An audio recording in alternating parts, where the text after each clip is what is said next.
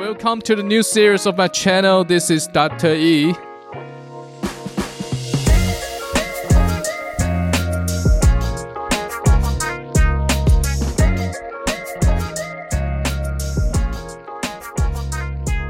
欢迎回来知识频道。知识频道是一个提供浓缩知识的频道。我们主攻科技、自然科学、社会科学、时事、历史和旅游。如果你是一位喜欢问为什么的人，在这里你可能会得到一些新的角度。我是主持人，只有一个博士学位的 Dr. E。大家应该发现主题曲不一样了，对吧？因为这是一个新的企划，那这个企划只会做到二零二四年总统大选之前。所以顾名思义啦，反正大家也看到这一集的 title 啦，这集就是在讲跟总统大选政治有关系的。那我因为之前的有几集我也讲过了，我个人是对政策的讨论比较有兴趣，但我也不能说我完全没有意识形态，因为意识形态在一个人身上是没办法完全被剥离开的。只是我们试图用理性、科学还有逻辑来检视自己的偏见和意识形态。希望可以让意识形态对思路的影响降到最低。那这个系列它会不定时更新，就是我如果看到听到什么有趣的想法，政策上面的，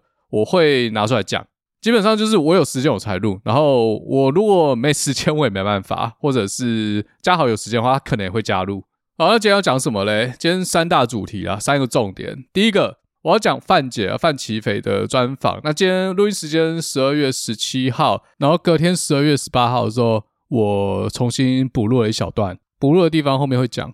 截至目前为止，范姐专访了两个人，第一个是民众党的总统候选人柯文哲，那第二个是民进党的副总统参选人萧美琴。我没有要重新 summarize 整个专访的内容，大家有兴趣的话自己去听。我觉得这两集都还蛮值得大家每集花一个小时去把它听完。那老听众的话，知道我过去有几集，或者是 时不时有时候会诶酸一下范姐，但是范姐的这两次专访，我是给予她高度的肯定，因为我上一集才说，传统媒体啊找这些候选人来上节目哦，来上专访节目。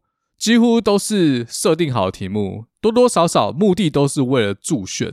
所以其实我听到现在，我我觉得大部分的这种专访型节目都没有问到我想问的，基本上就是给受访者一个舞台发挥啊。如果受访者在那边左闪右闪，他们也没有要 follow up 的意思，所以很明显就是为了抬轿。我上次还刚讲完，范姐就专访了柯文哲和萧美琴，之后听说是有赵少康。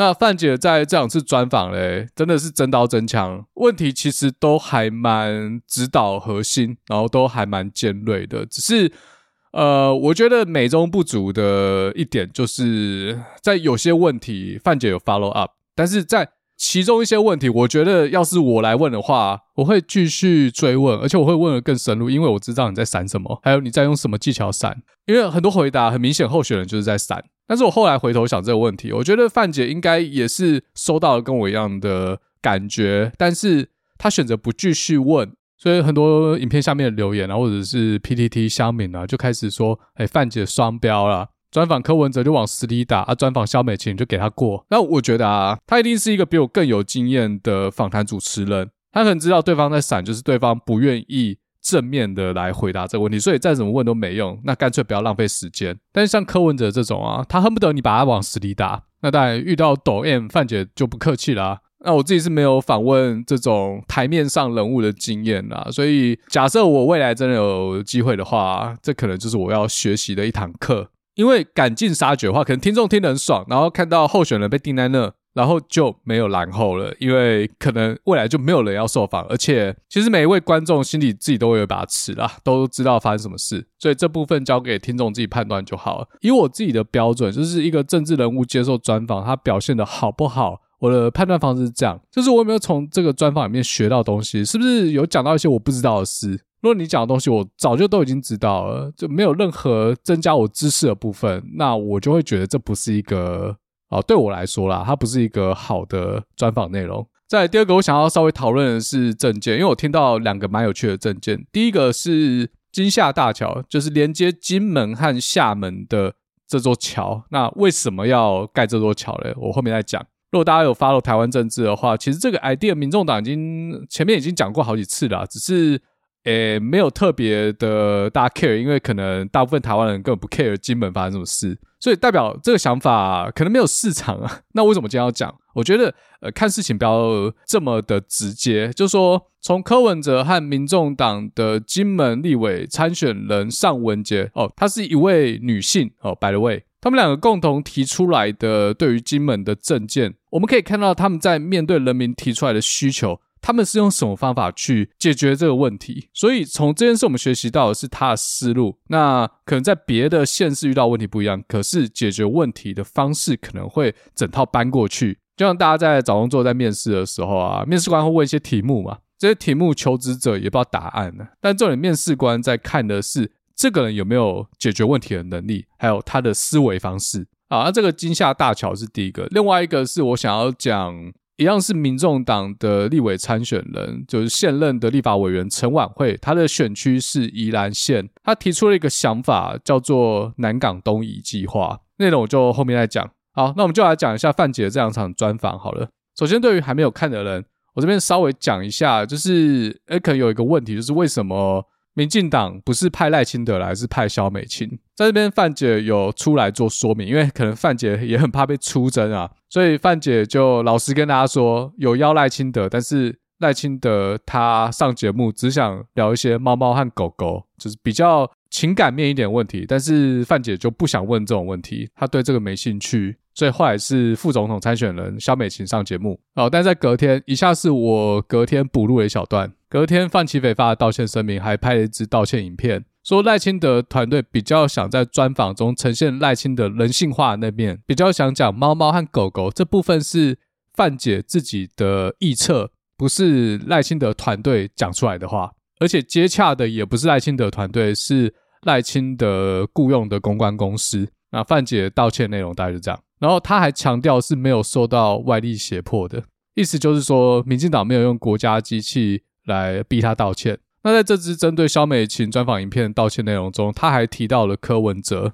因为当时在专访柯文哲的时候，有讲到葛莱伊这件事，有很多留言就说范姐在专访柯文哲的时候，这部分弄错的地方是不是要道歉？但是范姐认为柯文哲没有在专访的当下。他并没有直接跟范姐反映，而且也承认了他自己超译。然后事后是由民众党的团队在留言下方做澄清，他觉得这件事他并没有错，他不用道歉。我是觉得他的确不用道歉啊，可是身为一个媒体人呢，你在专访前就应该去查证，你用你已经是错误的讯息去专访受访者，然后受访者可能也不记得当天他讲的内容，其实就只差两个字而已。柯文哲当时原句是我认为葛莱仪的意思是叉叉叉叉。但是被很多媒体曲解为柯文哲说葛莱仪说了什么，这两者天差地远。这在之前布朗运动也提过了，所以我觉得范姐讲的也没错。但是呢，他只是没有尽到一个媒体人去查证的义务而已。大概就这样，连我这么一个小小的媒体，我都会去查证了。我就不懂他们这么大的一个团队，怎么没有人想要去找原剧出来看呢？尤其是专访总统候选人这么重要的来宾，诶，这不是在专访栗子和金耀王呢？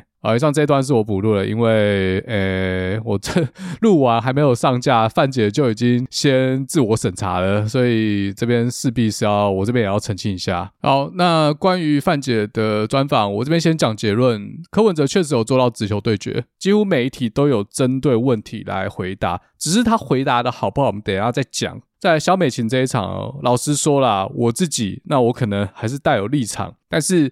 我相信大部分人应该看法是跟我一样的，包括范姐在最后她自己的 comment 啊，她觉得萧美琴的确回答的比较保守，比较保守是好听的讲法，那难听的讲法叫做打太极啊。好，那柯文哲这一场，范姐应该把大多数。对柯文哲不信任的选民心里有的质疑、有的问题，全部都问完了。大部分啊，不能说全部。但我今天就只讲一个，我觉得这一点应该是大部分人对柯文哲最不信任的部分，就他的两岸政策，因为他曾经讲过两岸一家亲啊，然后好像又跟国民党靠这么近哦，之前还要蓝白合嘛。那范姐有两个问题问的，我觉得很不错。那第一个问题是，你要怎么在九二共识这个架构下谈？因为中共曾经讲过，接受九二共识是谈判的前提，但是九二共识已经不是一中各表了，没有后面那个一中各表了，只剩下一国两制啊。也就是说，你们台湾只有接受一国两制的情况下，我们双方才有谈的机会。所以柯文哲一直在说，跟对岸要沟通，要有热线，才不会擦枪走火。但是要怎么突破这个九二共识的前提，来得到双方对话的机会？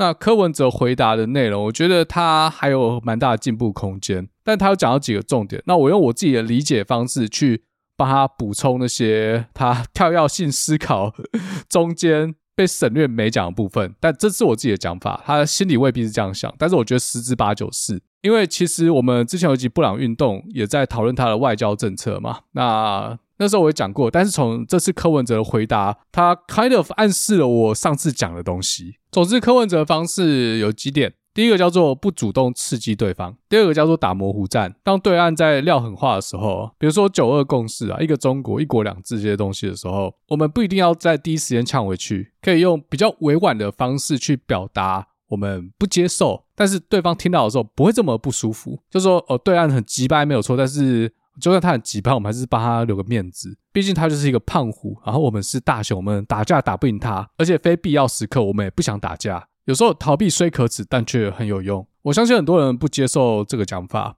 而且甚至会怀疑这个会 work 吗？这这真有用吗？因为对方摆明就是要侵略我们，你不管态度好态度不好，他的终极目标都没有变。但是，当我们每次在外交场合上听到我们的国手啊、我们的派出去的使节啊，在一些场合上又被羞辱、被关在外面进不去，WHO，然后中国外交部啊、国台办在那边撂狠话，这大家听了都很不舒服，没有错。可是重点是我们自己要知道，呛回去对我们自己。是不是有帮助的？对于解决我们台湾自己的困境，是不是有帮助的？但也不是说我们就从此不讲我们是主权独立的国家了，只是那种纯粹口舌之争，我们可以先跳过这样子。这可能是很多台湾人的一个过不去的 corner，就说：哎，我们是被欺负的，凭什么要我们吞？凭什么要我们让？就像有时候在马路上啊，因为这赛车大家都很不爽啊。被人家逼车啊，被人家怎么样？诶，有些人就是会下车 去跟人家抢，下车去踹人家车，或者是拿手电筒、蓝牙棒去跟人家示威。有些人就摸摸鼻子就算了，因为我下车去做这些挑衅的动作，虽然我们心里知道这是对方的错，对方不守规矩，甚至在道路上也是对方先挑衅我们。可是如果我们今天在赶时间的话嘞？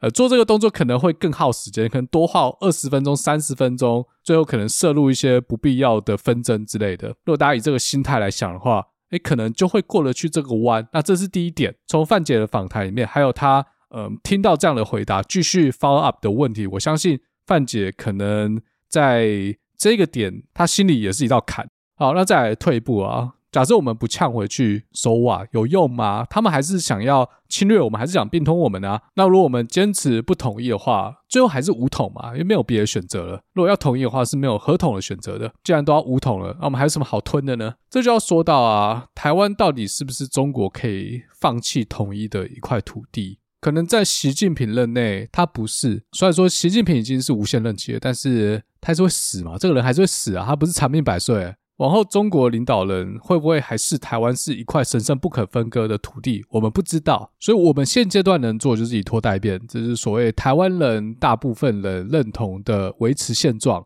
这边就要讲到柯文哲说中国人很爱面子，他其实讲的就是习近平很爱面子。中国很常借用台湾问题来转移内部矛盾，靠民族主义啊去转移焦点。比如说，有时候中国去发出一些战狼言论，我们听得很不爽的时候，其实他背后的目的。是讲给他们自己中国人听的，那这时候我们就不应该上钩了。这就刚才前面讲的一个不应该去回呛的情况。我自己觉得啦，在这种情况下，其实，在国际政治大家都知道中国的目的是什么，然后也不会因为台湾没有回呛，大家就觉得哦，台湾是不是现在开始接受一国两制，接受中国的统治了？我觉得不会。但是如果中国因为一些民生问题啊，或者是内部的政治问题，已经搞得焦头烂额的时候，他是就用台湾问题来转移，然后我们又把台湾问题扩大了，让对岸的网民听得也不爽，这等于是在帮中共制造另外一个问题。我觉得大家要知道一个点，就是当中国稳定的时候，台湾会比较安全。因为我相信啊，中国历史我们就算它五千年好了，大部分的政权在做重大决策的时候，都是以保政权为主。如果失去领土可以保政权的话，他们会选择保政权。就像黑龙江以北割了那么多地给俄罗斯，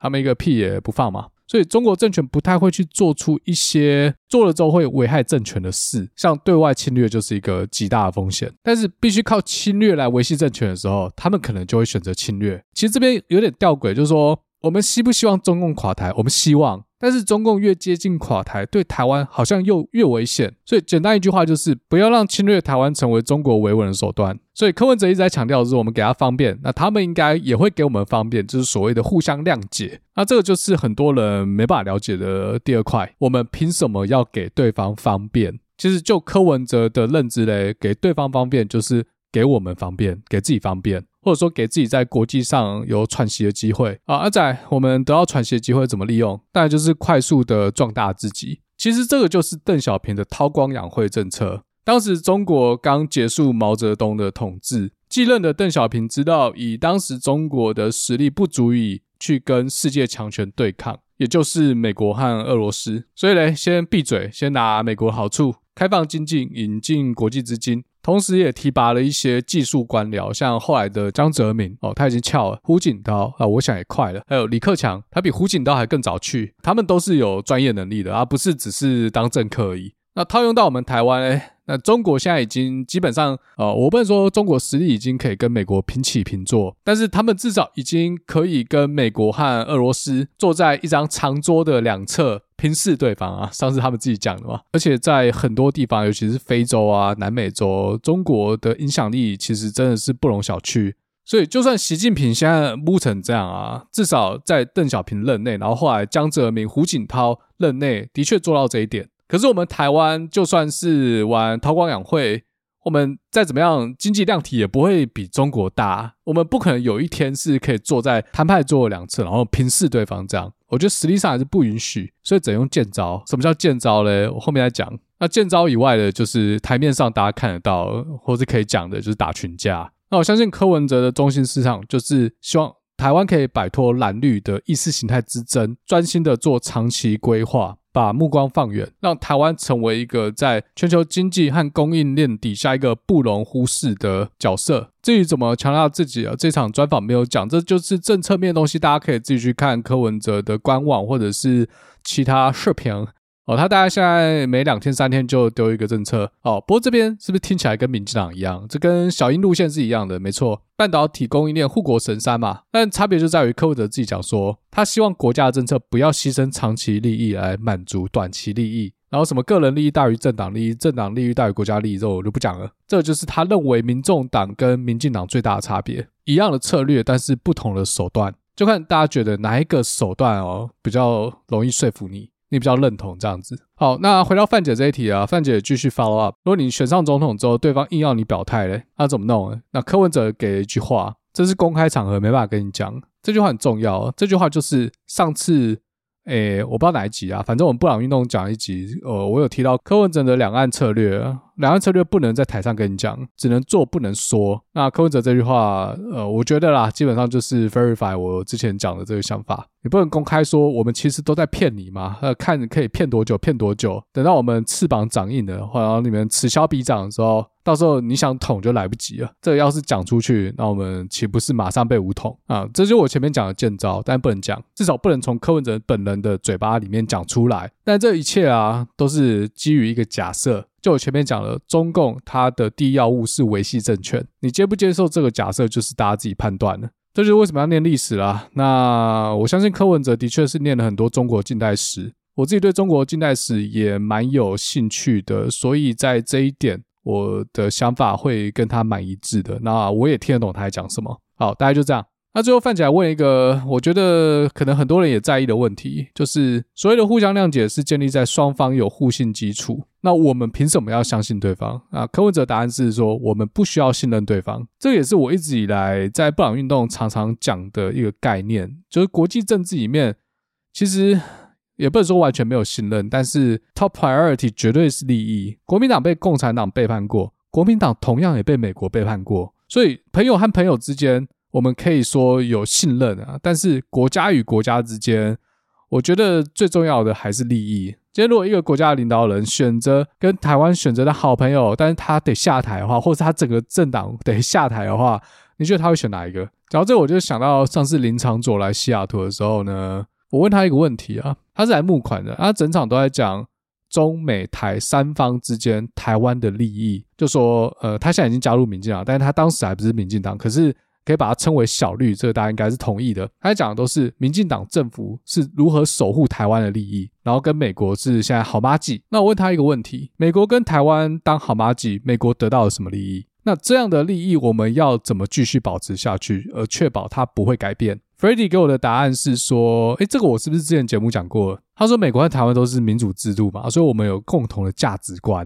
有共同的价值观就可以确保台湾。always 会是美国的朋友，这边我就不忍心酸了啦。大家其实都知道，国与国之间的政治就不是这样 run 的。要不然跟我们断交的那些国家，大部分也是施行所谓的民主制度 （democracy）。如果民主制度有用的话，那他们在断三小。好，那柯文哲专访就讲到这边。我是觉得这部分可能对有些人来说跳得比较快，我就简短的把柯文哲在里面讲的一些例子啊、一些想法，把它连在一起啊。因为我那时候在听专访的时候，我有个感觉，就是我觉得范姐好像没有听懂柯文哲在讲什么。从他 follow up 的问题，我是有这种感觉，但是也有可能其实范姐有听懂。可是范姐去揣测那些听不懂的人，他们遗失的拼图是什么？所以他问的那些问题，把这些拼图找回来。所以到底是范姐自己听不太懂，还是范姐有如此强大的专访能力？这个我就不知道了。我相信知识频道的长期听众自己听柯文哲那场专访，自己都听得懂。但是如果你有朋友他听不懂，然后你又想说服他的话，那你可以把这集 podcast 推荐给他，是帮大家做一个逻辑线的重整。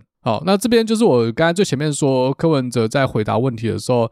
他需要加强的部分，因为不是所有的观众都对中国近代史这么熟，也不是所有的观众都是台大医学院的学生。如果你没有把中间这些转换去好好的陈述的话，有些人是听不懂的，他们只会觉得你在攻三小，又开始在那边胡说八道、乱讲话，一点都没有逻辑。好，那以上是范姐专访柯文哲，大家有兴趣自己去看。那。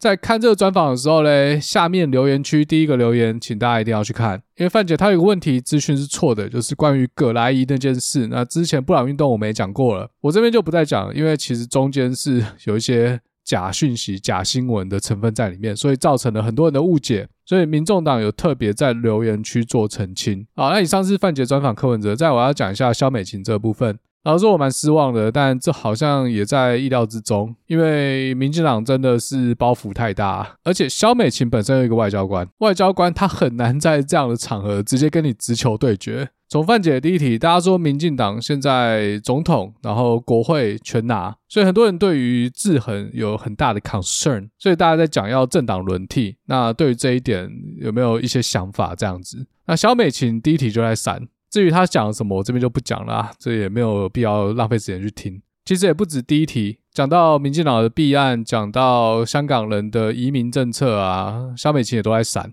大概就是说，哦，你讲这个问题很好啊，这个问题很重要啊，应该要可以被拿来讨论啊，拿来辩论。讲了大概二三十分，好像讲很多话，但实际上什么东西都没讲。那唯一萧美琴比较有回答到，就是在讲台美关系这方面，因为毕竟他就是驻美的外交官啊。我相信在台美外交这方面，萧美琴的确是付出了很大努力，也有很大的贡献。那范姐有问萧美琴说，当台美利益冲突的时候，那我这边就不是讲原句啦，反正他意思大概就是这样：当利益有冲突的时候，我们要怎么跟美方说我们不要 say no？比如说美猪美牛，比如说佩洛西来台这部分，萧美琴也是很圆融的，用外交官的本领，太极推手，把问题想办法导到别的方向去。好，那为什么要这样做呢？因为这就是所谓的我刚才前面讲的美方利益。台湾怎么确保台湾是美国朋友？换个角度问。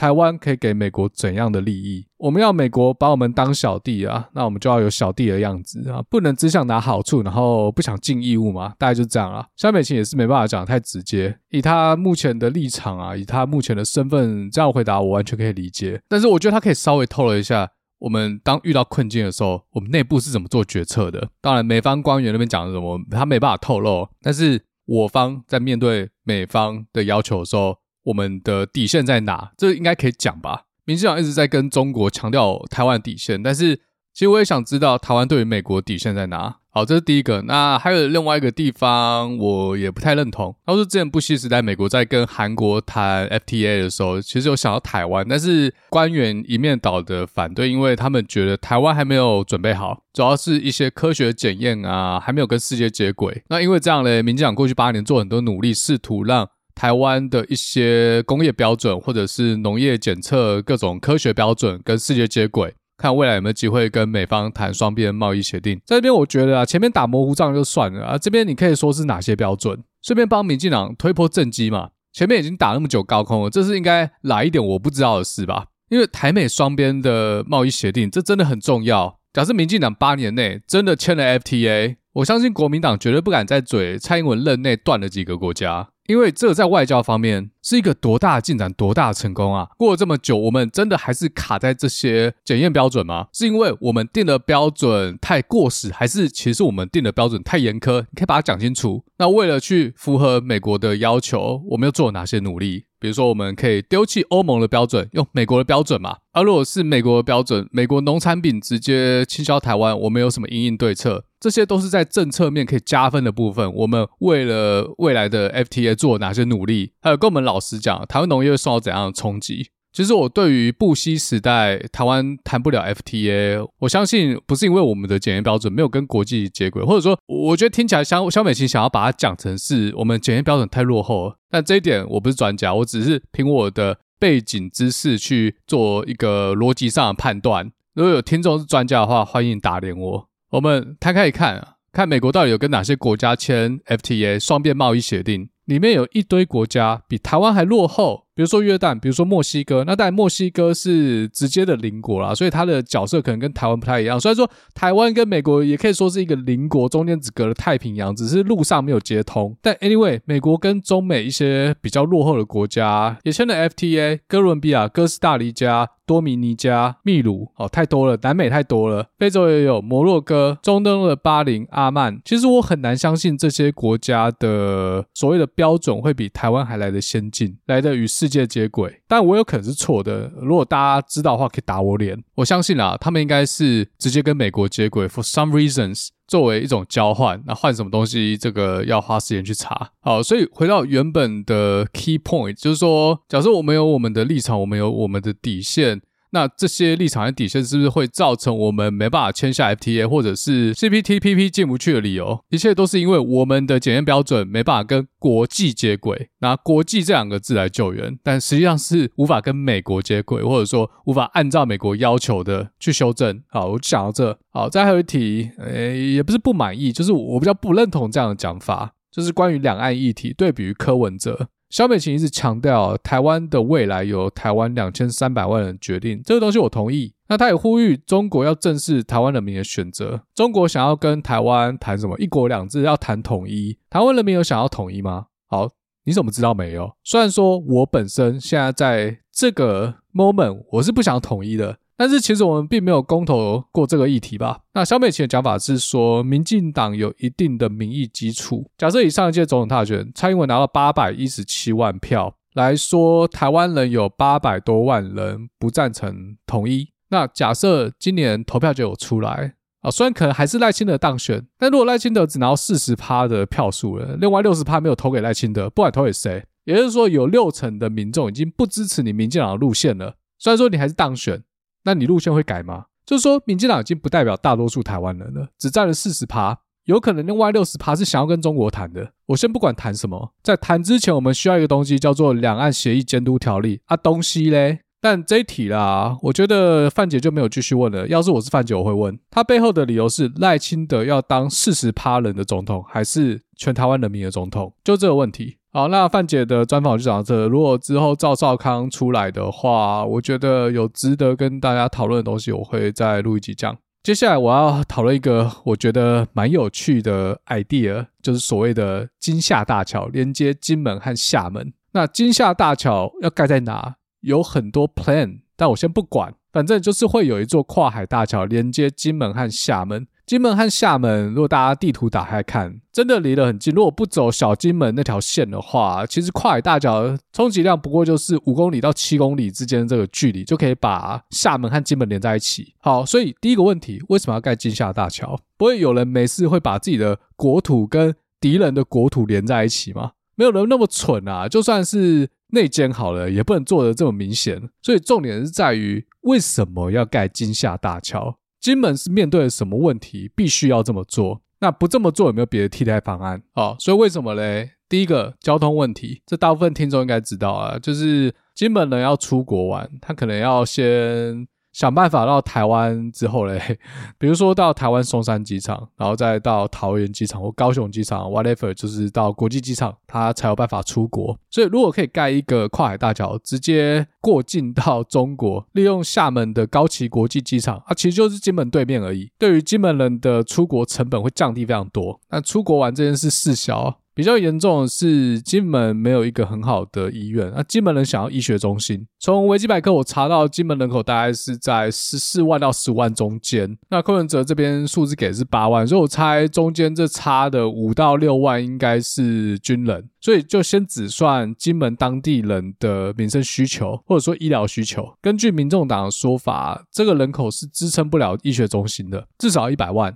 啊，这样讲法我我相信啊，因为毕竟柯文哲他是医学专业，那怎么办呢？对面的厦门人口五百三十万，那北边一点的泉州人口八百八十七万，所以如果可以开放中国人来金门看医生的话，那当然要让他们付钱啊，这自费市场不就有了吗？好，以上就是为什么要盖金厦大桥的最主要原因，为了金门人的民生需求。那我觉得这是一个很有趣的政策，因为它可以讨论的方向很多，大家第一时间就可以想到，哇，这个国安问题啊，没错，这个等下来讲，这很有趣。首先，我们来看一下这所谓的医疗啊，医疗服务啊，等于说我们要卖对岸医疗服务。我自己没有在中国看过病，但是我有朋友去中国看过病，那也听过百灵果讲到一些中国看病的事。再加上当时武汉肺炎 那时候流出来，他们医院的这些视频，中国的医疗真的是在台湾后面吃土，他完全就看不到台湾，可能都已经被套了一圈两圈了。那泉州和厦门人口加起来一千三百万，我相信绝对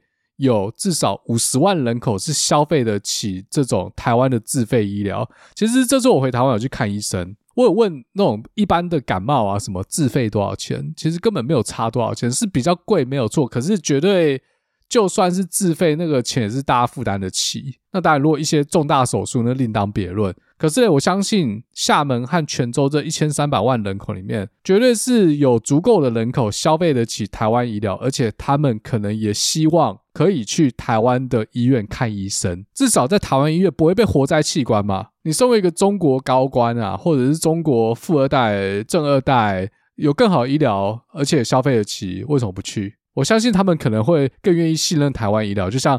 他们可能更愿意信任国外的疫苗一样，甚至我觉得这是一个逆统战的机会啊！在这个医学中心旁边设立民主展现特区，展现台湾民主制度的制度优势，看来看病。我们的医疗就是比你好，为什么嘞？因为我们有民主制度，我们以人民为本，然后在医院四周啊、医院里面啊设立一些什么民主博物馆，告诉他们台湾是怎么民主化的。台湾也经历过国民党的威权统治时代，但是我们怎么一步步走到今天这样的宪政体制？那这样的宪政体制又为台湾的人民带来了哪些好处嘞？像包括你现在使用的医疗，还有各种千千万万个中国人没有的东西。警察不会在 coffee 的时候直接去你家把你大门焊死，这样子告诉他们当时我们怎么防疫的，然后还有让他们看到真实台湾的样貌。你看中国沿海这些人到金门，比他们要直接到台湾方便多了嘛，也更有意愿去看个病、做个检查，顺便旅游一下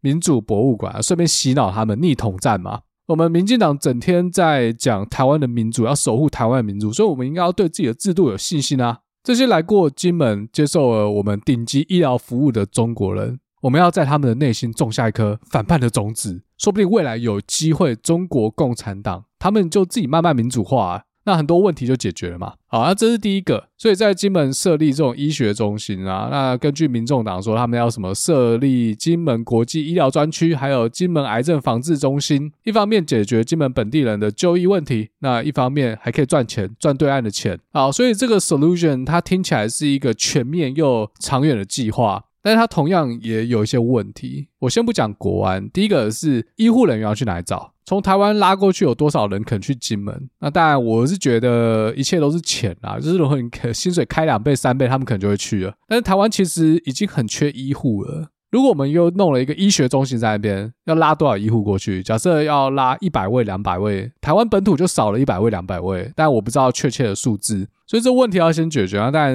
的确有解决方式。第一个市场机制嘛，薪水开高。那另外一个是，是不是直接用中国的医护人员由台湾这边管理？那顺便是把我们的管理模式传授给他们，让他们在国内发扬光大。这我不知道，我们有没有法律可以准许我们做这样的事啊？啊，再来要谁出钱？是金门县政府要出钱吗？还是中央要出钱？那我猜应该是看有没有财团有意愿在那边开医院啊，因为。假设真的有利可图啊，假设真的有这样的需求的话，应该很多财团要过去。像星光有开医院嘛？呃，金门星光医院这有搞头，或是我们叫对面出，这就要看怎么谈了。好，那以上是 operation 的问题啊，就是怎么样营运。接下来讲国安，这是比较重要的部分。之前我有听说过，在讲金厦大桥的时候，那时候我还没有这么了解为什么要盖金厦大桥，但我现在知道。民进党是说，这不就是直接开一条路，让对方可以开坦克进去金门吗？就算把桥炸掉，也不可能整个炸掉嘛。或是，诶我们整段都要放炸药，然后只要观测到什么不寻常的事，就直接炸掉。我觉得这也不太可能啊。临时炸掉一段，其实以工兵部队的修复能力，应该马上就修复起来了。但讲到国安，我们回到最原始的问题上面。假设今天中国要打金门，我们守得住吗？我是觉得我们根本不可能守得住，不论有或没有这座跨海大桥，我们都守不住，因为金门实在是离中国本土太近了。我相信，如果真的开战的话，金门这我不知道有多少人、多少部队啊，这应该是直接撤离，呃，甚至根本来不及撤离，直接被俘虏。这部分是我自己的想法。如果有人可以跟我说，有办法可以守住金门，我真的洗耳恭听。我很想知道。好，所以如果背上我自己的 assumption 的话，我觉得守不住。所以最差的情况下就是两岸开战，然后金门被占领。啊，我相信如果两岸真的开战，我们本来就会放弃金门这样子。那问题就变成有桥和没有桥的情况下，在金门的人有多少时间可以撤退，或者说可以多抵抗多久时间？是说如果有桥的话，二十四小时内被打下来；没有桥的话，四十八小时吗？那这样差别就是二十四小时嘛。好，所以现在要来算一个东西，就是金门的医学中心每年可以为台湾带来多少收益，或者说为金门带来多少收益。而这样的收益嘞，值不值得我们拿二十四小时的黄金撤退时间去换？那这二十四小时我假设了，我不知道。如果医疗中心的收益真的很庞大的话，我们可以把这个钱拿去买飞弹啊，我们可以把这个钱拿去潜舰国造啊，说不定对于守护台澎啊，没有金没有马。就台澎这两个地方是有帮助的。好，那如果我们假设守不住，而且在金门上的所有医护人员再加上士官兵全部都会被俘虏的话，这是我们可以接受吗？他们生命会有危险吗？我是觉得士官兵可能会啊，但是医护人员在开战的时候应该不会随便被屠杀。而且从这次以巴战争的经验呢，如果中国敢攻击医院的话，会受到国际强烈的谴责，就像现在全世界烧起来的反犹太抗议。所以布这样好了，我们参考哈马斯的做法，在金门地下碉堡的上面全部盖满医院，我们就笑你共军不敢打医院这样。所以如果金门最后不幸的还是被占领了，至少在医院里面的医护和所有的医疗人员，甚至躲在里面的军人是可以平安的被俘虏。军人被俘虏那是他工作之一嘛？那医护人员被俘虏，当初是拿了比较高薪水去的，所以。其实也要知道，未来可能就是有一天会被俘虏这样子。好，啊，以上这些讨论是我自己想的，他们当时在讲这个政策的时候是没有讲那么细，只是后来我就想，这是一个蛮有趣的想法，我就跟我朋友讨论，干脆在金门上面全部插满医院算了。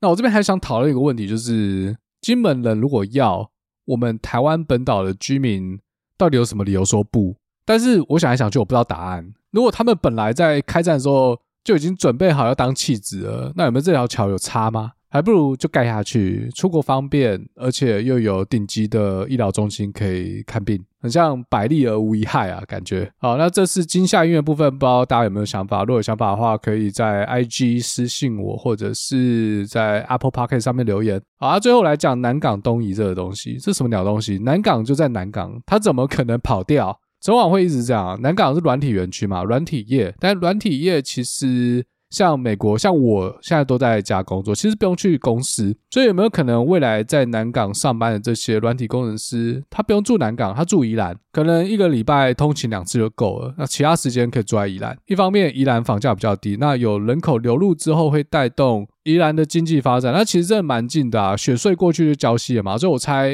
呃，礁溪会是那个发展的点。而且这次我有去交，其实已经盖了很多大楼了。我不知道那个是住家，我知道有些是旅馆啊，那有些是住家要卖的。但是我在想啊，如果我是年轻人的话，算我一个礼拜上班只要去两天，但是我六日宜兰没东西玩啊，我是不是六日还要跑台北麻烦？所以如果我是一个刚毕业的年轻人，我可能会觉得宜兰太无聊了，所以我不会想要去。就算那边的房子我可能买得起，那假设是我现在这个年纪。我可能买得起台北的房子，那我可能也不会去买宜兰的房子，所以这真的会有市场吗？我真的不知道。但是根据民众党的说法，如果真的很多人开始迁居宜兰的话，那那边就会开始盖电影院，开始盖 shopping mall 嘛。这个因为有需求在那里，人口够多了，假日就不用跑台北了。那这的确是有可能发生。那如果这件事情发生的话，就要面对另外一个问题，叫做 gentrification，就所谓的士绅化。因为毕竟软体工程师在台湾薪水也算不错，那它会带动宜兰的房价往上成长，然后也会让宜兰的物价提高。那原本住在宜兰不是从事这种高薪职业的人怎么办呢？这就是所谓 gentrification 士绅化会带来的问题。本地人，除非你是地主办，你会感觉自己的家被人家占领了。所以我就很好奇啊，宜兰人真的支持这个政策吗？因为我知道宜兰人很讨厌。外县市啊，尤其台北市，说什么宜兰是台北的后花园，他们都说操你妈的后花园，谁是你家后花园？但是我不知道他们不满的点是说，你们台北人都在想要限制宜兰的发展，让宜兰维持在到处都是农田这种农家乐的生活，好让台北人在放假的时候可以去宜兰体会农家乐。但是宜兰本地人他们想要进步啊，他们想要被开发，他们想要更多的娱乐生活，没有？还是说其实宜兰人不想要？台北人去入侵宜兰，在宜兰买地，然后盖那些丑不拉几的那叫什么农舍，或者说这些农舍其实被拿来当民宿。他们以为自己盖得很漂亮，有些是盖得不错，但是我觉得大部分的都不太好看。我宁愿这样看过去是一片农田。哈，我就是前面讲的那种人。我希望宜兰维持在一个原始的状态。但现在如果去看兰阳平原，真的是被一些比较高的建筑物插得乱七八糟，真的是丑爆。所以，我其实不太知道宜兰人不爽的是哪一点，因为这两个有点互斥。希望如果有宜兰的听众可以告诉我，我觉得这蛮有趣的。所以我在想啊，陈琬惠提的这个政见，你有问过宜兰人吗？这这人家会支持吗？所以我打一个问号哈。好，那这边是我听到另外一个我觉得还蛮有趣的政策，虽然说我自己不是太认同，但我有可能是错的，因为我资讯不够。好，那今天就跟大家讲到这边。这个系列我不知道会不会只做一集啊，反正我这一集做完之后，我知道应该会有第二集，因为我会讲正大正大学生邀请了三位副总统候选人，我觉得内容还蛮多值得讲的东西，值得继续做讨论的东西。那我之后有时间的话，我会做一些比较深的讨论，这样子。好，那今天就讲到这边，我们下次再见喽，拜拜。